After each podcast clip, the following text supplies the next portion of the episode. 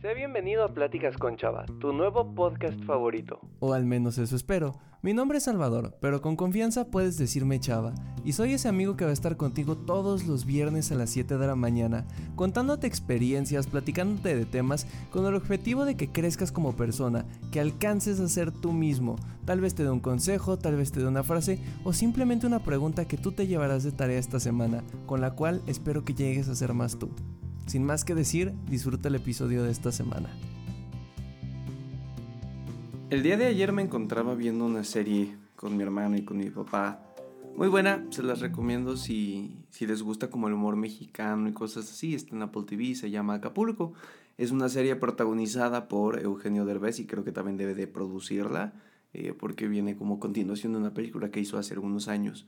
Y el punto es que dentro de esta serie hay un momento en el que hay dos protagonistas, ¿no? Bueno, no, un protagonista y su mejor amigo. El protagonista se llama Máximo y su amigo se llama Memo.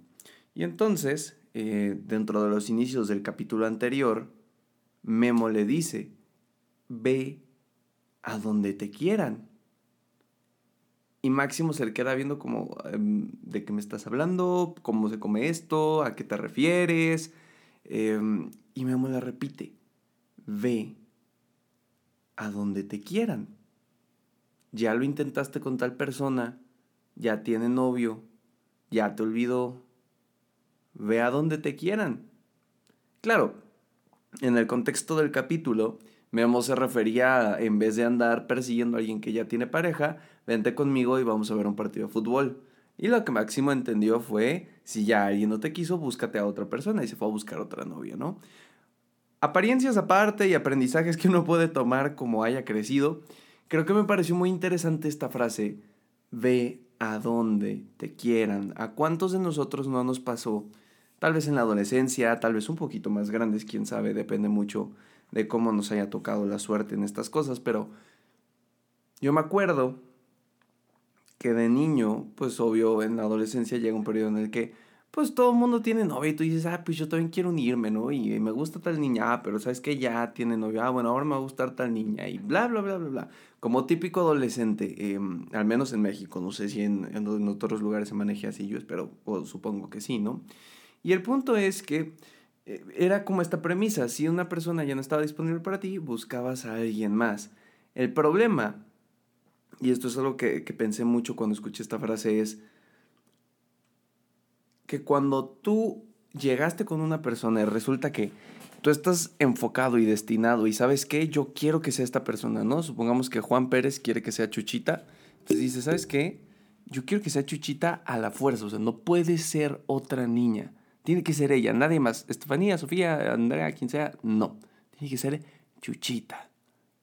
Y el problema es que te obstinas tanto con eso a veces, que incluso si no te quieren, o incluso si no te ofrecen amor ahí, tú sigues.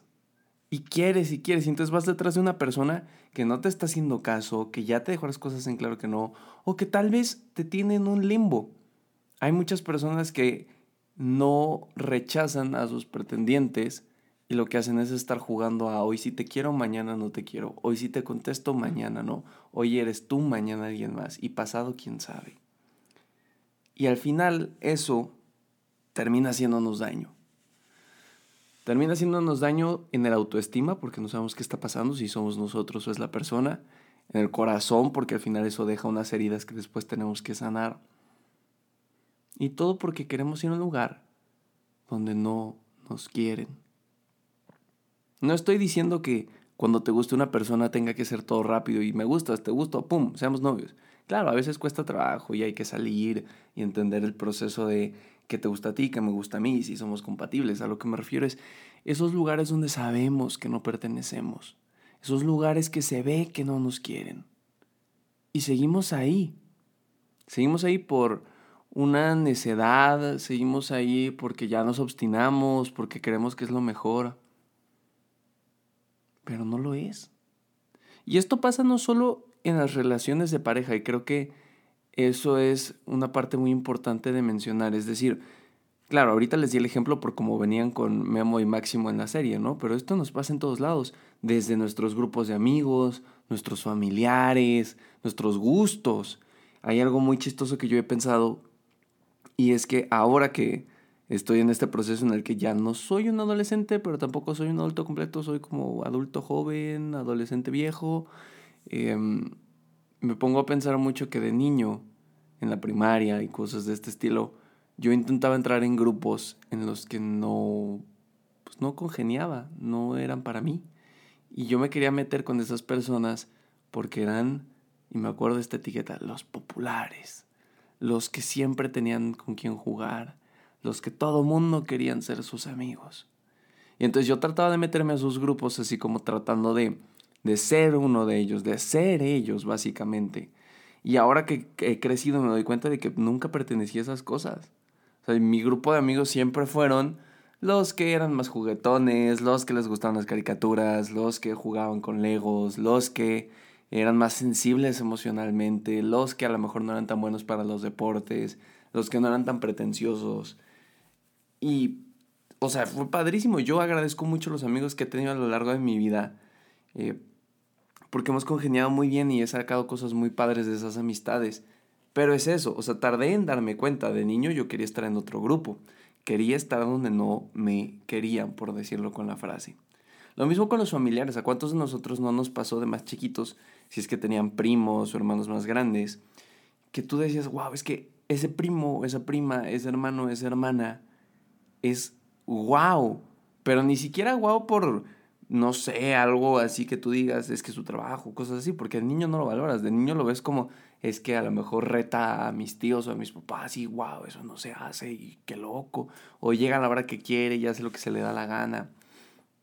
Y terminas queriendo juntarte o idolatrando eh, hasta cierto punto a esas figuras familiares. Y después creces y dices, no hombre, ni de chiste me hubiera gustado ser así. Y precisamente como la personalidad no compata con eso, pues tú de niño lo intentas y no entras y entonces te genera esta duda de es que soy yo, a lo mejor no soy tan bueno. Y al final pues es que las personalidades a veces no se complementan incluso en la familia. Y ahí estás, detrás de un primo, detrás de una prima hermano o hermana que no te quiere en un sentido estricto de la palabra en lo que me refiero aquí. O sea, claro que posiblemente te quiera, ¿no? En lo particular, en lo general, este, pues las familias se quieren y todo esto, hay excepciones y todo, pero en lo general es así. A lo que me refiero es un primo que tal vez no esperaba que tú fueras como él, o que lo siguieras, o que lo admiraras, o ese tipo de cosas. Más bien tú lo hiciste por una figura que te creíste de él.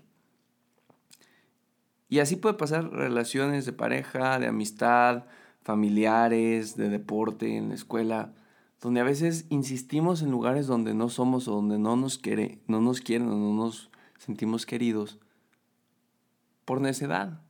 Y ojo, quiero aclarar algo aquí. No estoy diciendo que sea tan fácil como en una relación de que amigo amiga, date cuenta, eh, no te quiere, lárgate de ahí. Si fuera tan fácil, créanme que los psicólogos no tendríamos tanto trabajo. A lo que me refiero es hay que tener mucho cuidado de en dónde queremos estar y por qué.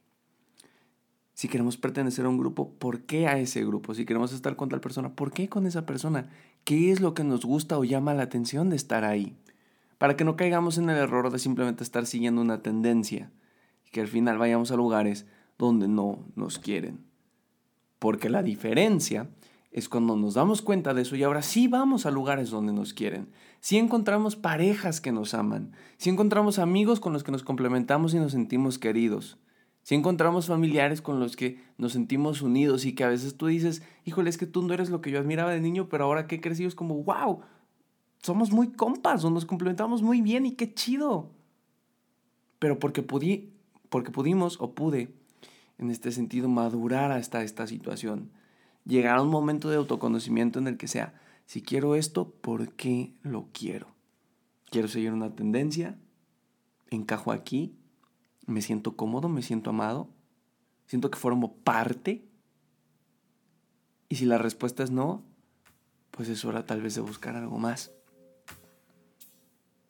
Gracias por haberme permitido estos minutos de tu tiempo. Espero que algo de lo que haya dicho hoy te haya servido. Si te gustó esto, pues con toda la confianza del mundo puedes seguirme en Instagram, arroba. Es un espacio libre para ti, para que me comentes qué te parece este podcast o me cuentes cosas que quieras que platiquemos algún día en el podcast o así. Te mando un muy fuerte abrazo y nos escuchamos la siguiente semana en este tu podcast Pláticas con Chava. Que tengas un excelente fin de semana y nos vemos a la próxima. Bye bye.